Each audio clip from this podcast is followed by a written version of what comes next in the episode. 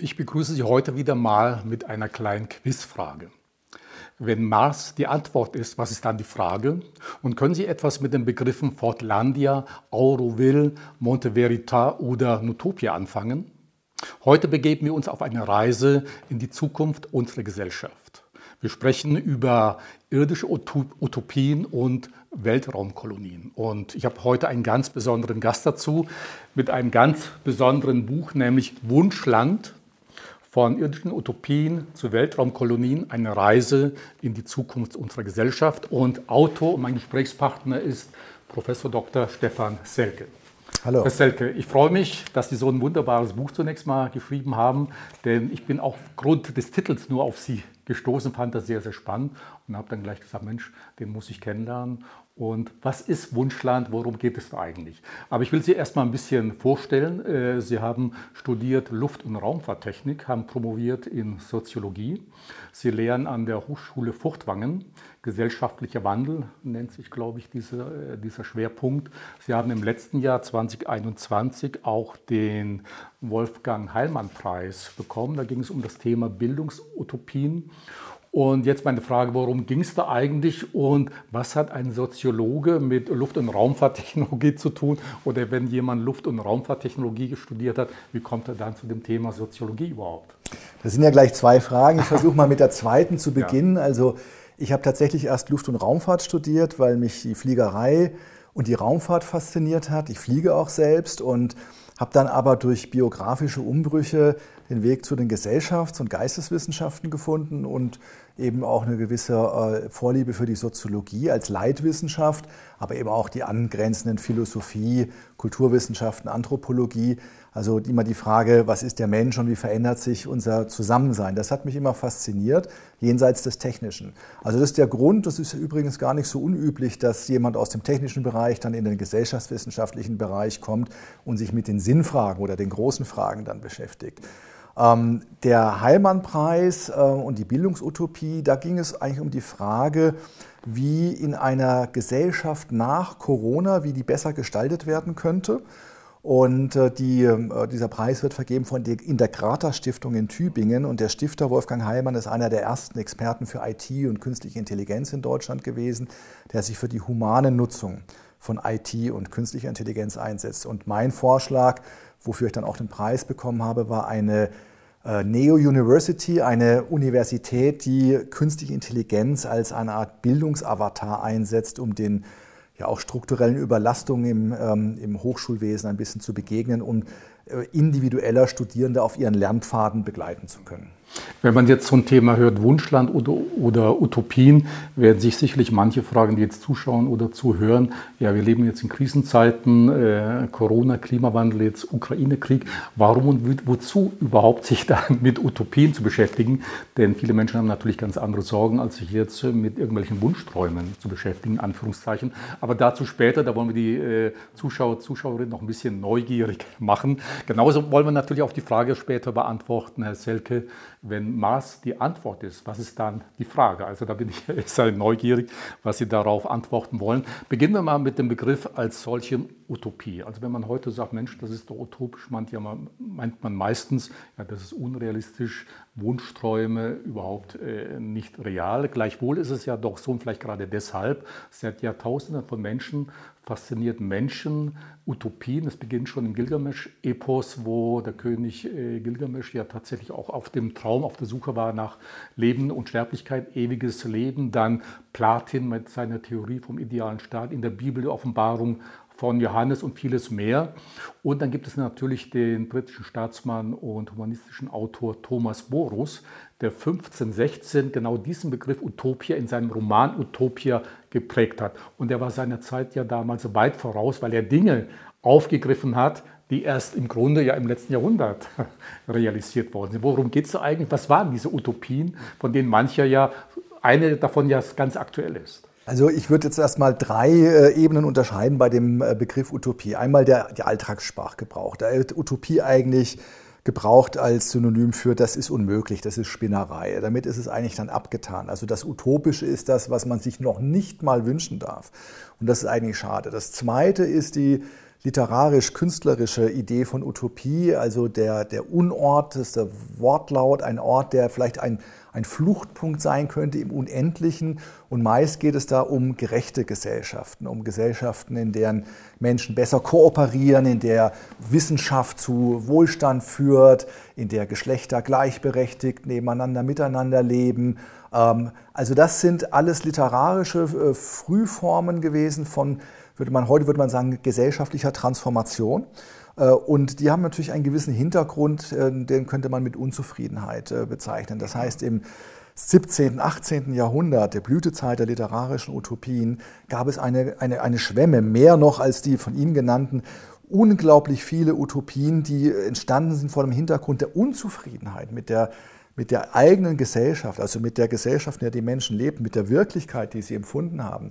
Es waren immer die Unzufriedenen, die Enttäuschten, die gesucht haben nach einem, ähm, einer Alternative, nach einer besseren Welt. Und das, äh, der Begriff Utopie, der hat sich dafür eingebürgert. Und die literarischen ähm, Versionen von Utopien sind eben sehr breit gefächert. Das war jetzt gerade nicht das, was mich so sehr interessiert hat, weil ich jetzt keinen literaturwissenschaftlichen Ansatz hatte, sondern mich hat interessiert und auch überrascht übrigens ähm, die Frage, gab es eigentlich reale Versuche? Haben Menschen jemals versucht, jenseits des Schreibtisches, jenseits des Blatt Papiers, eine Utopie tatsächlich zu schaffen? Also nicht nur eine literarische Fiktion, eine Geschichte, wo erzählt wird, wie eine bessere Welt aussehen könnte, sondern tatsächlich an einem konkreten Ort.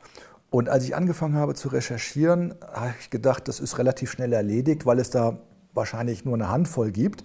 Tatsächlich habe ich gemerkt, dass es eine ganze wunderbare Traditionslinie gibt, solcher real-utopischen Experimente oder Projekte. Und die habe ich versucht aufzuarbeiten, weil ich das tatsächlich als Soziologe interessanter fand, wo Versuch, Menschen Versuche gemacht haben, tatsächlich etwas zu verändern. Nicht nur in Gedanken, das ist wichtig, das ist sicherlich auch eine Vorlage für die realen Utopisten gewesen, aber es ist natürlich noch was ganz anderes, das aktiv und praktisch zu machen. Bleiben wir mal bei diesen real-utopischen Welten. Ich habe ja eingangs bei der Anmoderation einige genannt, Fortlandia, Auroville oder eben Monte Verita. Ich muss äh, gestehen, obwohl ich sehr viel lese, äh, von zwei von den drei habe ich noch nie etwas äh, gehört. Was waren das für Welten? Das waren die Ideen, die Menschen angespornt haben, wirklich so utopische Welten zu schaffen. Wenn Sie dazu ein bisschen was erzählen, wann war das und wer hat die gegründet? Wie hat das funktioniert? Also vielleicht kann man mal erstmal so grob ein paar Kategorien bilden und kann sagen, ein ganz großes Thema waren immer äh, ideale Städte. Das geht bis in die Antike zurück, aber das gibt dann vor allen Dingen mit der Industrialisierung gab es viele Versuche, wo Industrielle versucht haben, für ihre Arbeiter, meistens waren es Männer, Arbeiter, äh, eine perfekte Stadt zu bauen und damit auch eine perfekte Lebensform. Dann gab es aber auch eher so Kommunenansätze, Lebensreformansätze, wo Menschen versucht haben, zusammen zu leben und auf eine andere Art und Weise auch zu wirtschaften, zu leben, eben auch Geschlechterverhältnisse, teilweise auch Geld abzuschaffen. Äh, und dann gibt es weitere Formen, wo, wo es eher eskapistisch wird, wo man versucht hat, sich aus der schlechten Welt zurückzuziehen und dann eine neue Welt irgendwo zu besiedeln. Monte Verita ist ein ganz wichtiges Projekt. Das ist um 1900 ziemlich genau gegründet worden am Lago Maggiore, äh, oberhalb der Stadt Ascona auf der Schweizer Seite. Das waren Zivilisationsmüde aus München, eine kleine Gruppe, die sich gefunden haben und die dort versucht haben, die Lebensreformbewegung tatsächlich äh, zu manifestieren in einem in einer äh, Gemeinschaft, die sie da aufgebaut haben. Lebensreform war der dritte Weg damals zwischen Kapitalismus und Sozialismus. Man hat also versucht, die ganzen gesundheitsschädlichen Einwirkungen, die schon diese Frühform von einer industrialisierten Gesellschaft auf die Menschen hatte, denen zu entkommen mit einer gesunden Lebensweise. Heute spricht man von veganer Ernährung, neuer Kleidung, neuer Sprache, eine neue Grammatik sogar. Man hat versucht, das Geld abzuschaffen, man hat versucht, freier zu lieben und zu leben. Also alle Bereiche des Lebens wurden hier im Sinne einer wirklich umfassenden Lebensreform ausprobiert. Interessanterweise ist das dann auch wieder reimportiert worden über einen Umweg. Das äh, kam dann tatsächlich dazu, dass diese äh, Ideen, äh, die ja abrupt äh, mit dem Ersten Weltkrieg leider endeten, äh, in, die, in der Hippie-Bewegung in den 1960er Jahren in Kalifornien wieder aufgelebt sind und äh, auch teilweise Prominente äh, begeistert haben. Steve Jobs hat sich da ganz stark mit identifiziert. Äh, und es gibt dann tatsächlich auch so die Idee, dass dieser Apfel, der das Produkt Apple ziert, von so einer Apfeldiät kommt, die letztendlich ihren Ursprung am Monte Verita in der Lebensreformbewegung hat. Und dann hat natürlich die Hippie-Bewegung wieder äh, die modernen Zivilisationsformen beeinflusst. Also das waren Keimzelle einer neuen Zivilisation, die sicherlich noch viel erfolgreicher gewesen wäre, wenn nicht der Erste Weltkrieg da ein abruptes Ende gemacht hätte. Ganz viele interessante Menschen, die mit ihren Ideen zusammenkamen. Warum das nicht immer so gut ist, wenn so viele tolle Ideen auf einen Haufen sind, können wir ja vielleicht gleich noch besprechen. Und das zweite äh, in ihrer Liste war, Monteveri äh, war Portlandia. Äh, ein, ein sehr interessantes Projekt von Henry Ford gegründet, jetzt ungefähr 40 Jahre später, 30 Jahre später. 1928 ja, also ungefähr 30 Jahre später, es zog sich ja dann aber 15 Jahre, also so eine Generation könnte man sagen später. Die Grundidee war erstmal eine wirtschaftliche. Henry Ford war damals der größte Produzent von Autos, äh, damit auch Autoreifen. Und es gab noch keine synthetischen äh, Produkte, deswegen musste er Naturkautschuk als Grundprodukt haben und war abhängig von Lieferanten. Das hasste er und deswegen wollte er eine Plantage, eine eigene haben und als Ort fiel dann eben die Wahl auf Brasilien, auf das Amazonasbecken. Und dann hat er noch zusätzlich versucht, so eine Art Mini-Zivilisation dort zu gründen, die amerikanische Lebensweise in den Amazonas zu transplantieren. Das waren so seine Worte tatsächlich im Original wie ein Organ zu transplantieren. Das ist auch ziemlich schief gegangen, äh, weil es eben nicht so einfach war, dort in einer völlig anderen Kultur und Natur genau dieses Ziel zu verfolgen. Und das dritte in ihrer Liste war Auroville ein kosmopolitisches äh, Reformlabor und Zivilisationslabor, eine Weltuniversität gegründet in Südindien als Gemeinschaftsprojekt einer äh, französischstämmigen, könnte sagen, äh, Freidenkerin und eines indischen Gurus, der aber in Europa ausgebildet worden war, die sich gefunden haben und die versucht haben, eine eine, eine, eine, eine, tatsächlich einen Nukleus einer neuen Weltgemeinschaft zu bilden, in der Menschen kooperieren und nicht konkurrieren, in der auch neue Lebens- und Wirtschaftsweisen ausprobiert werden sollten. Und das, nachdem sie dann einen Platz gefunden haben in Südindien, in der Nähe der Stadt Pondichéry, äh, haben sie tatsächlich diese, diese, ähm, diese Kolonie gegründet. Und äh, die besteht bis heute in allen möglichen Metamorphosen und ist ein ganz faszinierendes Lebenslabor der Menschheitslabor. Das ist eigentlich der rote Faden in dem Buch und auch der Gedanke, der soziologische dahinter steckt. Äh, was passiert, wenn Menschen in einer offenen Laborsituation mal plötzlich ein Experiment unternehmen? Und das Experiment ist eben das Experiment, wie kann man anders leben? Was ist eine Alternative zu dem, was wir normalerweise so kennen? Und das waren eben jetzt drei bekannte Experimente, Lebensreform äh, um 1900, dann diese Zivilisationstransplantation um 1930 äh, und dann das kosmopolitische neue Zusammenleben 1960 äh, ungefähr in Indien. Hm. Äh, was für mich auch neu war zu lesen vom Investor Peter Thiel, dem Tech-Milliardär, beteiligt an PayPal und so weiter, Seasteading also Städte, die auf dem Meer gebaut äh, werden. Ja. Äh, waren das wirklich so groß angelegte Dinge oder wie, konnte, wie kann man sich das vorstellen? Was war da die Planung? Also das sind ja Projekte, die jetzt in der Planungsphase sind und die gehören eher in die Abteilung Techno-Utopien. Das heißt, die ähm, Beispiele, die wir jetzt gerade besprochen haben, da ging es vor allen Dingen um den Modus des sozialen Zusammenlebens. Und ähm, dann gibt es eine ganz neue Klasse von real-utopischen Experimenten, die sehr stark auf Hightech setzen, also auf Hochtechnologie, entweder Unterwasserstädte oder eben auch schwimmende Städte. Der Gedanke dahinter ist eigentlich ganz interessant. Ähm, wenn man versucht, eine neue Gesellschaftsform zu schaffen, ähm, sollte man dafür vielleicht auch ein neues Territorium haben. Da es aber auf der Erdoberfläche eigentlich keine Zonen mehr gibt, die die frei sind, weil sie alle Nationalstaaten gehören oder eben territorial in irgendeiner Art und Weise besetzt sind, kamen einige Pioniere auf die Idee, das auf äh, die internationalen Gewässer zu verlegen. Außerhalb der Zwölf-Meilen-Zone kann man dann eben schwimmende Städte bauen, die autark sind, die sich also energetisch und nahrungsmittelmäßig versorgen können Und das ist die technische Seite, aber die gesellschaftswissenschaftliche Seite daran ist eigentlich noch interessanter. Wenn man dann tatsächlich so ein, eine Mikronation, das ist der Fachbegriff dafür, gründet, das heißt mit eigener Gesetzgebung, eigenem Territorium, eigenen Hoheiten, dann kann man ja auch eine vollkommen eigenständige Gesellschaftsform oder Wirtschaftsform ausprobieren. Und das reicht von bis. Also das Spektrum ist riesig groß. Das heißt, diese C-Stats, die jetzt in der Planungsphase sind und ja jetzt im kleinen Maßstab erstmal realisiert werden, ähm, die bieten die Möglichkeit, wieder unter Laborbedingungen auszuprobieren, was passiert, wenn wir zum Beispiel in dieser Seastat, das 20.000 Menschen umfasst, ein Grundeinkommen einführen oder eine ganz andere Form des, der, der, der, des Wirtschaftens. Das ist wirklich tatsächlich interessant. Äh, es kann auch kippen ins Dystopische, aber äh, das sind eben Experimente, die über einen sehr großen Freiheitsgrad verfügen. Die bisher genannten utopischen Welten, sei es Auroville, Monte Verita, gut, das gibt es noch immer, vielleicht jetzt ein bisschen anders. Dann äh, Fortlandia Celebration, äh, ein Projekt von Walt Disney. Die meisten sind ja gescheitert, aber woran sind die dann überhaupt gescheitert, wenn sie sich so toll angehört haben und sie hatten ja wirklich was ja, für den Menschen im Sinn, was Gutes zu tun, eine friedliche, liberale Welt zu schaffen? Ja, wir waren schon fast auf der Spur äh, dieser Antwort und die Frage hängt ja wirklich in der Luft, wenn es so tolle Ideen gibt, äh, wenn man die ideale Stadt bauen könnte mit der idealen Infrastruktur und dem idealen Gemeinwesen. Warum funktioniert das dann nicht? Also es gibt meiner Meinung nach äh, drei Gründe. Nachdem ich mich mit diesen Projekten beschäftigt habe, habe ich so eine Art Muster darin gesehen. Ein Grund ist, dass sie immer von sehr starken Gründungspersönlichkeiten angeschoben wurden.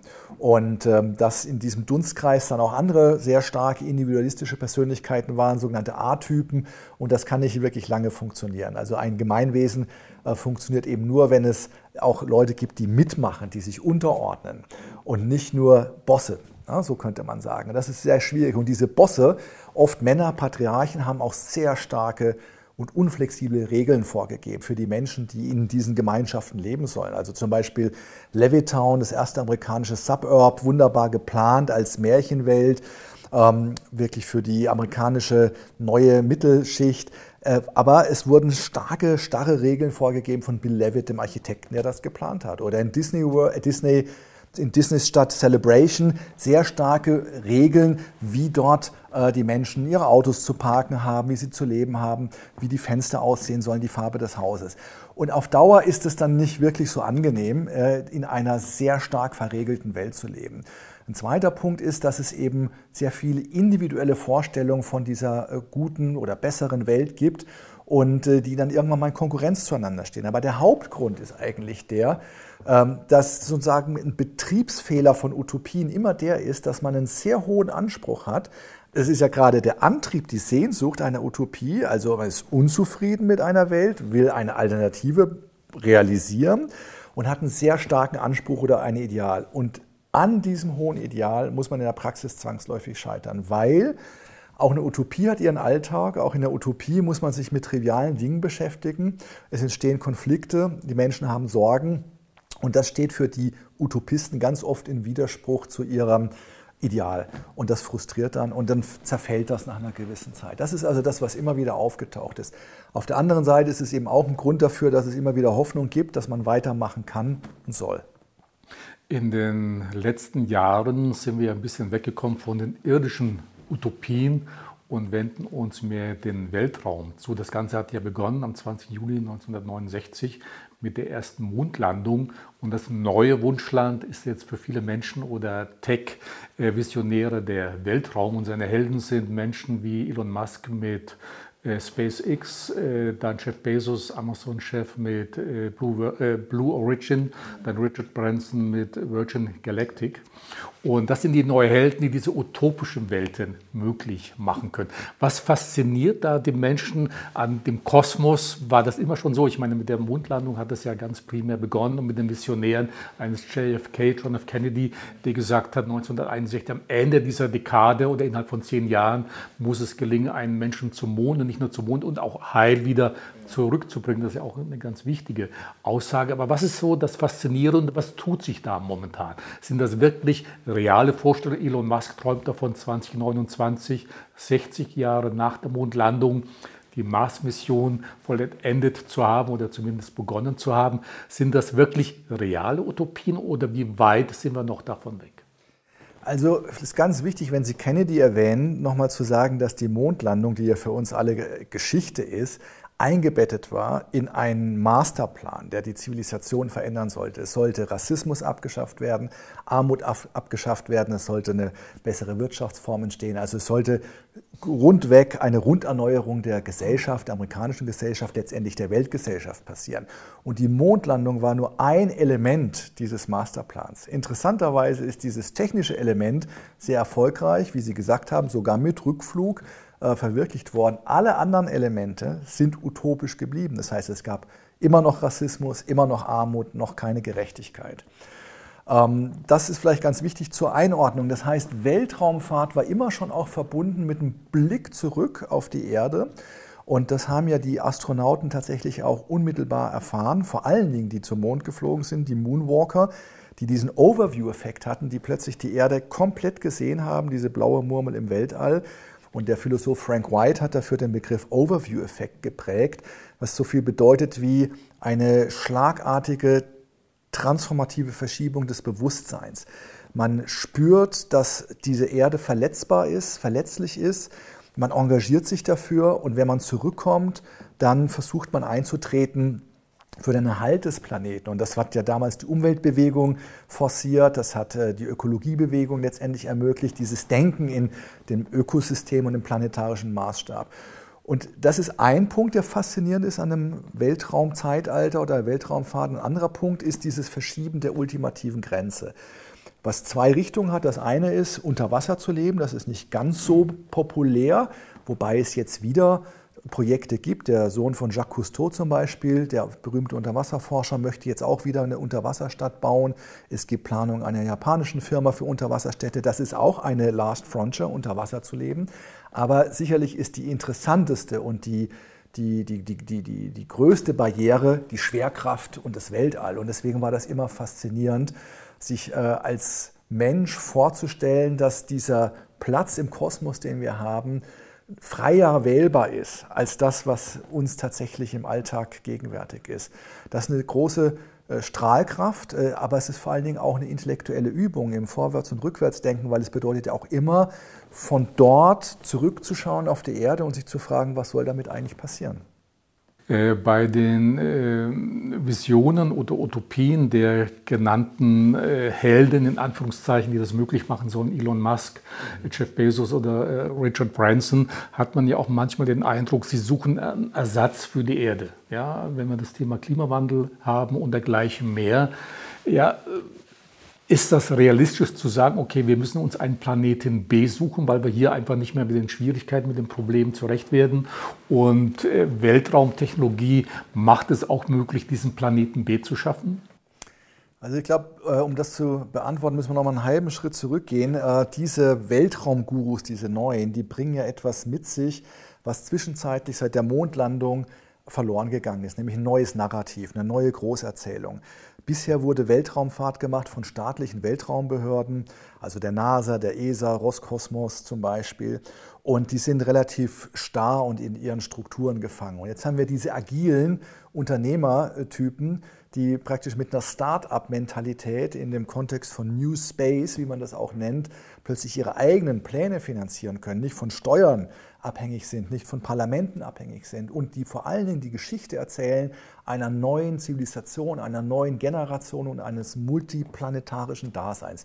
Das ist eine große Geschichte, eine große Strahlkraft und ähm, die wird ja auch gehört von sehr vielen. Das heißt, die haben äh, Follower in den sozialen Medien und das ist eine Geschichte, die findet Resonanz. Jetzt muss man zwei Dinge unterscheiden. Das eine ist die technische Machbarkeit von Mond- und Marsplänen.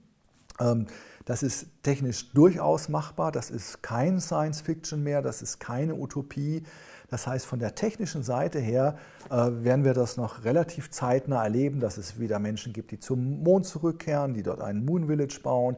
Und auch Mars ist nicht so wahnsinnig weit entfernt und ist technisch überhaupt keine Unmöglichkeit.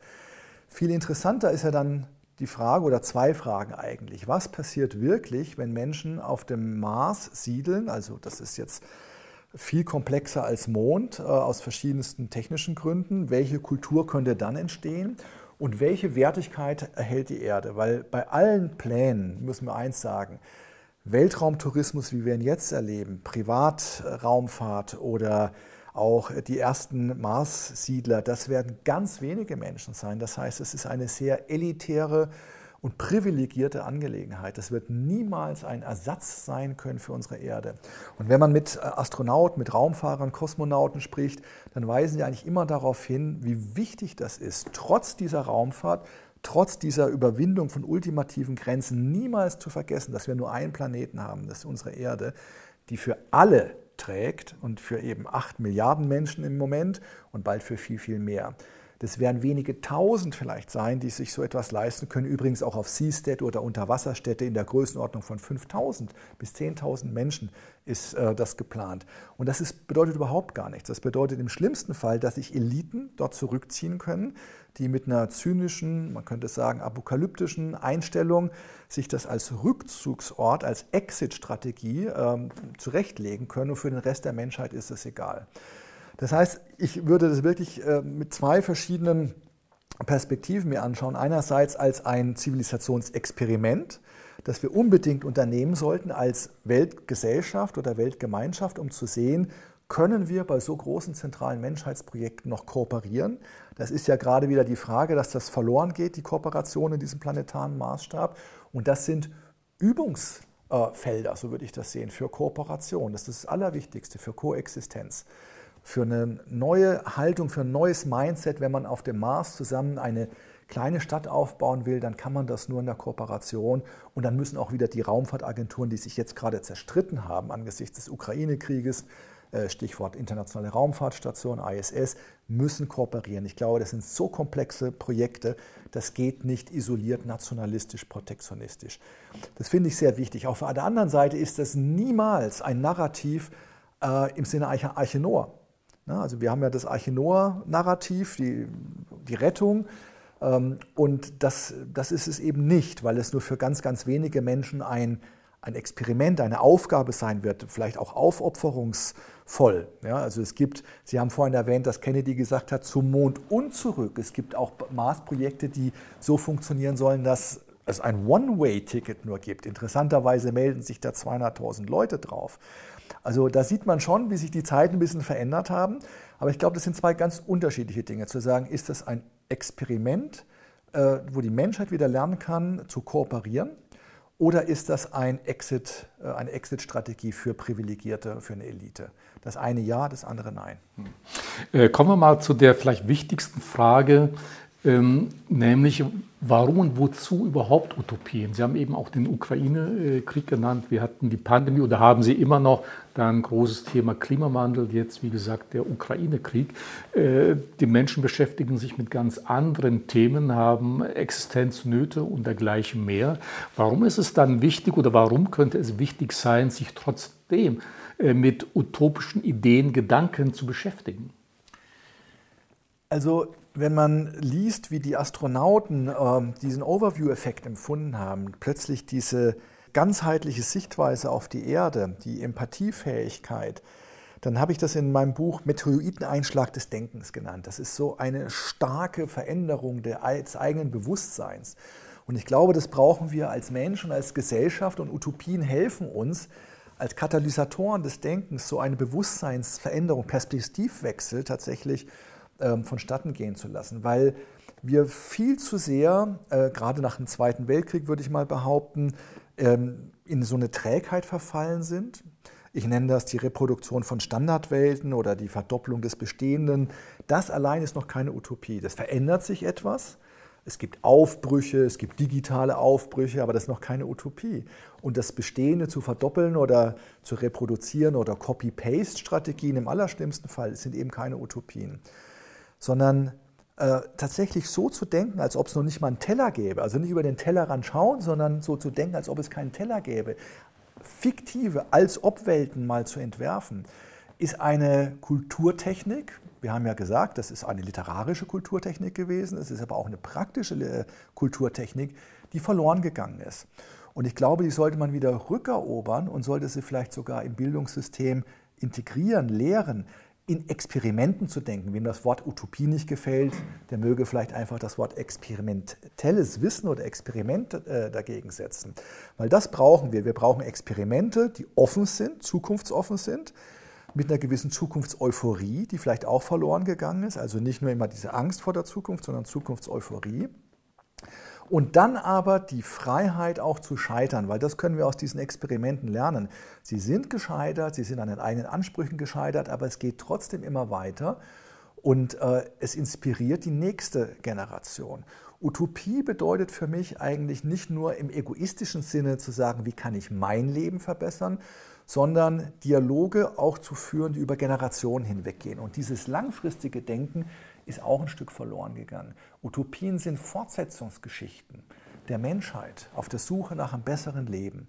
Und diese Fortsetzungsgeschichten, die brauchen viel mehr äh, langfristiges Denken und generationenübergreifende Dialoge, als das bisher unsere Systeme, Medienbildung oder Gesellschaftssysteme ermöglichen. Und dann vielleicht einen letzten Satz dazu, dann bin ich ziemlich zuversichtlich, dass dann auch neue Ideen oder zumindest wieder neue Experimente entstehen. Es ist ja ein unaufhörlicher Kreislauf. Kann man dann grundsätzlich sagen, dass dem Fortschritt immer Utopien vorausgegangen sind?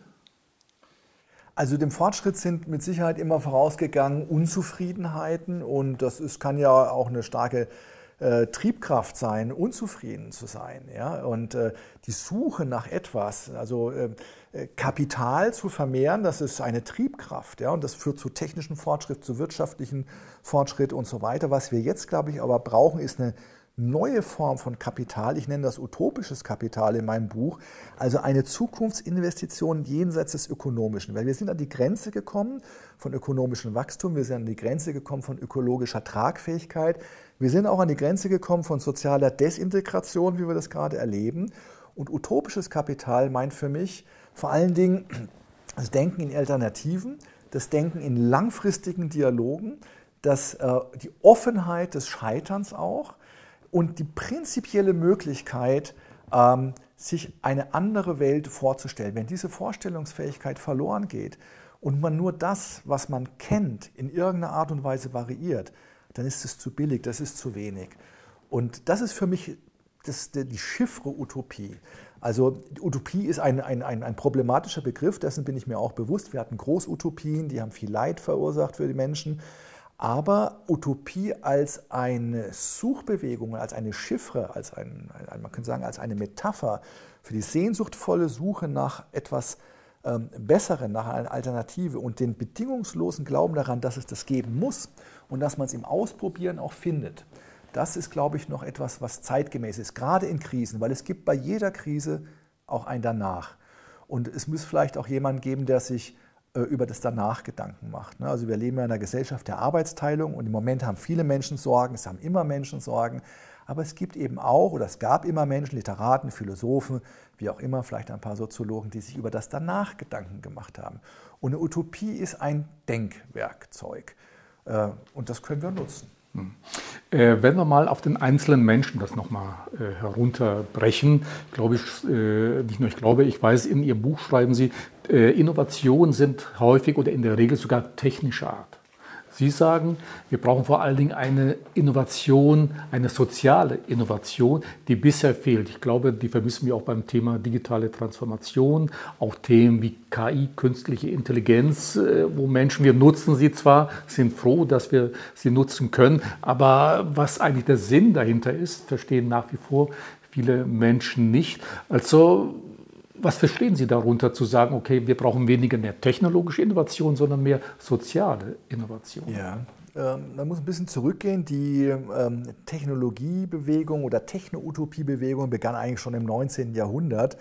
Und äh, heute nennen wir das zum Beispiel auch Solutionismus, also der Glaube daran, dass es zu jedem Problem eine digitale Lösung gibt, äh, die dann aus dem Silicon Valley oder wo immer herkommt das ist alles erstmal sehr attraktiv und Technik hat sicher unser Leben vereinfacht, verbessert, viel Fortschritt gebracht.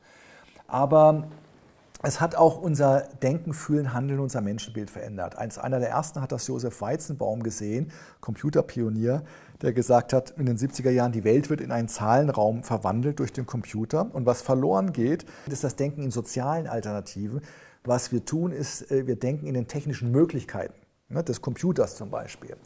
Und genau das erleben wir jetzt auch wieder im Gewand von KI. KI ist eben nicht nur eine Technik, sondern das ist eigentlich ein Kulturelement, weil es verändert die Art und Weise, wie wir äh, die Welt wahrnehmen, äh, wie wir äh, denken, fühlen, handeln, wirtschaften und wie Bildung und so weiter definiert wird.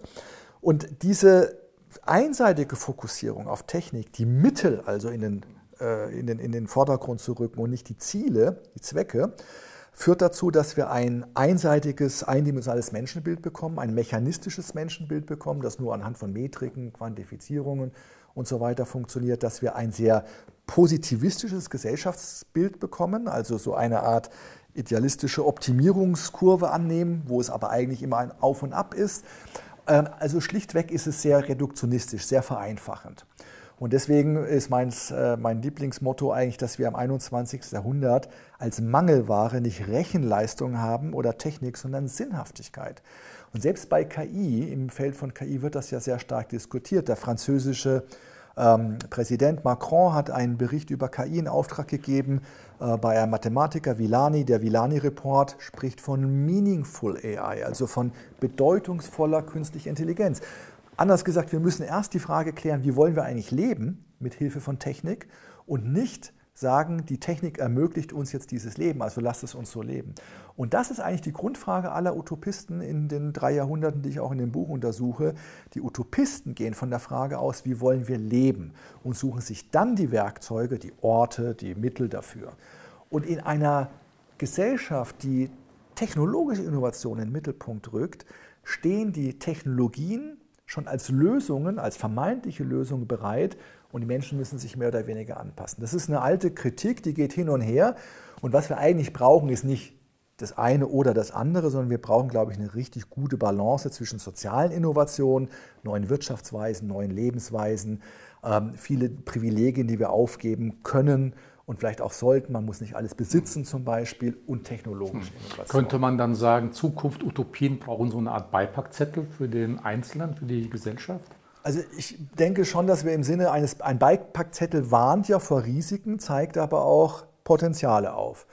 Und wir brauchen eben beides. Ja? Und das ähm, geschieht zu arbeitsteilig in unserer Gesellschaft. Die Potenziale werden sehr oft von den Technikern, Ingenieuren gezeigt, von Technologien eben und die Risiken werden von Gesellschaftswissenschaftlern dann dargeboten oder hinterhergetragen oder wie auch immer. Wir brauchen eigentlich diesen Beipackzettel schon viel früher, müssen es gemeinsam erarbeiten und müssen eigentlich immer auch die Know-why-Frage stellen und nicht nur das Know-how besprechen. Das ist so eine Unterscheidung, die ich treffe. Know-how, wie geht das? Ja, das ist relativ schnell geklärt. Wir wissen, welches Know-how wir brauchen, um zum Mars zu fliegen. Das Know-why ist schon was ganz anderes. Warum sollten wir das tun? Warum sollten wir KI einsetzen? Warum sollten wir zum Mars fliegen und dort eine äh, Siedlung gründen? Und ähm, das sollte nicht so arbeitsteilig passieren, wie wir das jetzt machen, in vollkommen getrennten Institutionen, Weltraumtechnik hier entwickeln und vielleicht äh, ein paar Philosophen und Ethnologen, die sich das andere überlegen, sondern gemeinsam. Da bin ich aber relativ hoffnungsvoll, weil das teilweise schon passiert. Ich hatte eingangs eine kleine Quizfrage gestellt. Äh, wenn Mars die Antwort äh, ist, was ist dann die Frage? Klären Sie uns da mal ein bisschen auf. Und diese Frage hat ja, glaube ich, auch mit einer persönlichen Geschichte von Ihnen zu tun. Ja, die, die Geschichte ist die Begegnung mit einem Astronauten äh, im Aufzug in Houston, was jetzt vielleicht ein bisschen wahrscheinlicher ist, als einen Astronauten im Schwarzwald zu treffen, weil Houston ja das Hauptquartier der NASA ist. Und ähm, da traf ich einen Astronauten, der dann ein T-Shirt gelesen hat, das ich trug und da stand drauf der Spruch, äh, wenn Mars die Antwort ist, was die Frage. Das war einfach ein T-Shirt, äh, ein Titel einer Ausstellung in London, von, da kam ich gerade von dieser Ausstellung. Und ähm, ja, die Frage war eben, ähm, ja, haben Sie die Antwort? Ja, und das hat mich inspiriert, darüber nachzudenken. Und die Antwort ist in Kurzform die Suche nach dem Wunschland. Also wenn Mars die Antwort ist, dann ist die Frage eigentlich, Gibt es noch Menschen, die nach dem Wunschland suchen? Warum sollten wir das tun? Wo könnten wir das finden? Was brauchen wir dafür? Was ist wirklich notwendig? Und vor allen Dingen auch die Frage, wer sind denn die wirklichen Experten für Zivilisation? Äh, das gehört vielleicht noch ein bisschen zu der letzten Frage. Wir brauchen nicht nur Bedienpersonal für die Zivilisation, also Menschen, die die technischen Werkzeuge herstellen, ersinnen können. Das ist eine großartige Leistung. Wir brauchen auch wirklich Experten für die Zivilisation, die sagen, man könnte auch das unterscheiden zwischen Hardware und Software, die sagen, was ist eigentlich die Software einer Gesellschaft? Was bedeutet das Zusammenleben? Welche Spielregeln brauchen wir eigentlich, damit wir friedlich in Kooperation koexistieren können? Das verändert sich ja laufend unter neuen Bedingungen, wie wir das jetzt gerade auch weltpolitisch sehen. Und ich denke, wenn, wenn Mars so ein Fluchtpunkt ist, darüber kann man ja denken, wie man will. Ja, manche finden es vielleicht lächerlich oder auch überflüssig. Kritik an der Weltraumfahrt und an den Kosten, die damit verbunden sind, gab es schon immer. Aber als Denkübung und als Zivilisationsexperiment ist es unglaublich wertvoll, weil es uns immer zwingt, die Frage zu stellen, wie wollen wir eigentlich leben? Und wie könnte auch ein besseres Leben für die nächste und übernächste Generation aussehen? Und das ist die alles entscheidende Frage im Moment. Äh, Selke, zum Schluss noch eine persönliche Frage. Wie sieht denn das Wunschland des Professors Stefan Selkes äh, selber aus? Ja, mich ich bin ja im, im Bildungssektor, im Hochschulsektor beschäftigt und da gibt es sicherlich auch viel ähm, Reformbedarf. Und ich habe ja mit großem Interesse immer gelesen, wie in diesen einzelnen Experimenten das Thema Bildung behandelt wurde. Da wurde sehr viel experimentiert, es wurde sehr viel offener alles gestaltet, also Schule für Kinder, aber eben auch Hochschule. Und meine persönliche Bildungsutopie wäre tatsächlich eine, wo wir uns ähm, viel grenzenloser, jenseits von Disziplinen, jenseits von Fakultäten, auch jenseits von einzelnen Hochschulen mit Problemen, Ziel orientiert befassen, weil die Probleme nicht vor Disziplingrenzen Halt machen. Im Moment haben wir diese Segmentierung in einzelne Reservate, die es eben zu verteidigen gilt.